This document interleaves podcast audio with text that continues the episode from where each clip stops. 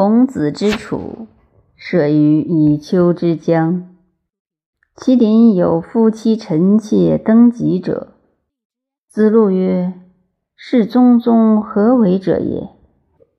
仲尼曰：“是圣人仆也。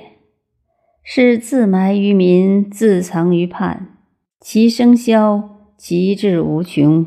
其口虽言，其心未尝言。”方且与世为，而心不屑与之俱。是陆沉者也，是其事难以了也。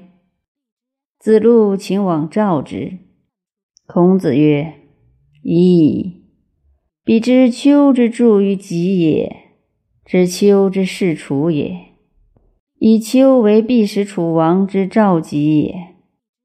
彼且以丘为佞人也。”夫若然者，岂于佞人也，修闻其言，而况亲见其身乎？而何以为存？子路往视之，其事虚矣。